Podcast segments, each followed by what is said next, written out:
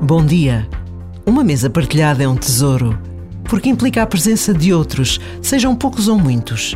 É um tesouro porque partilhar uma refeição à mesa implica o trabalho de cozinhar, de pôr a mesa, desde cuidar uns dos outros que nos podem encher de alegria. Uma mesa partilhada também nos lembra de todos os que não o podem fazer, pelas mais diversas razões, desde a fome à guerra.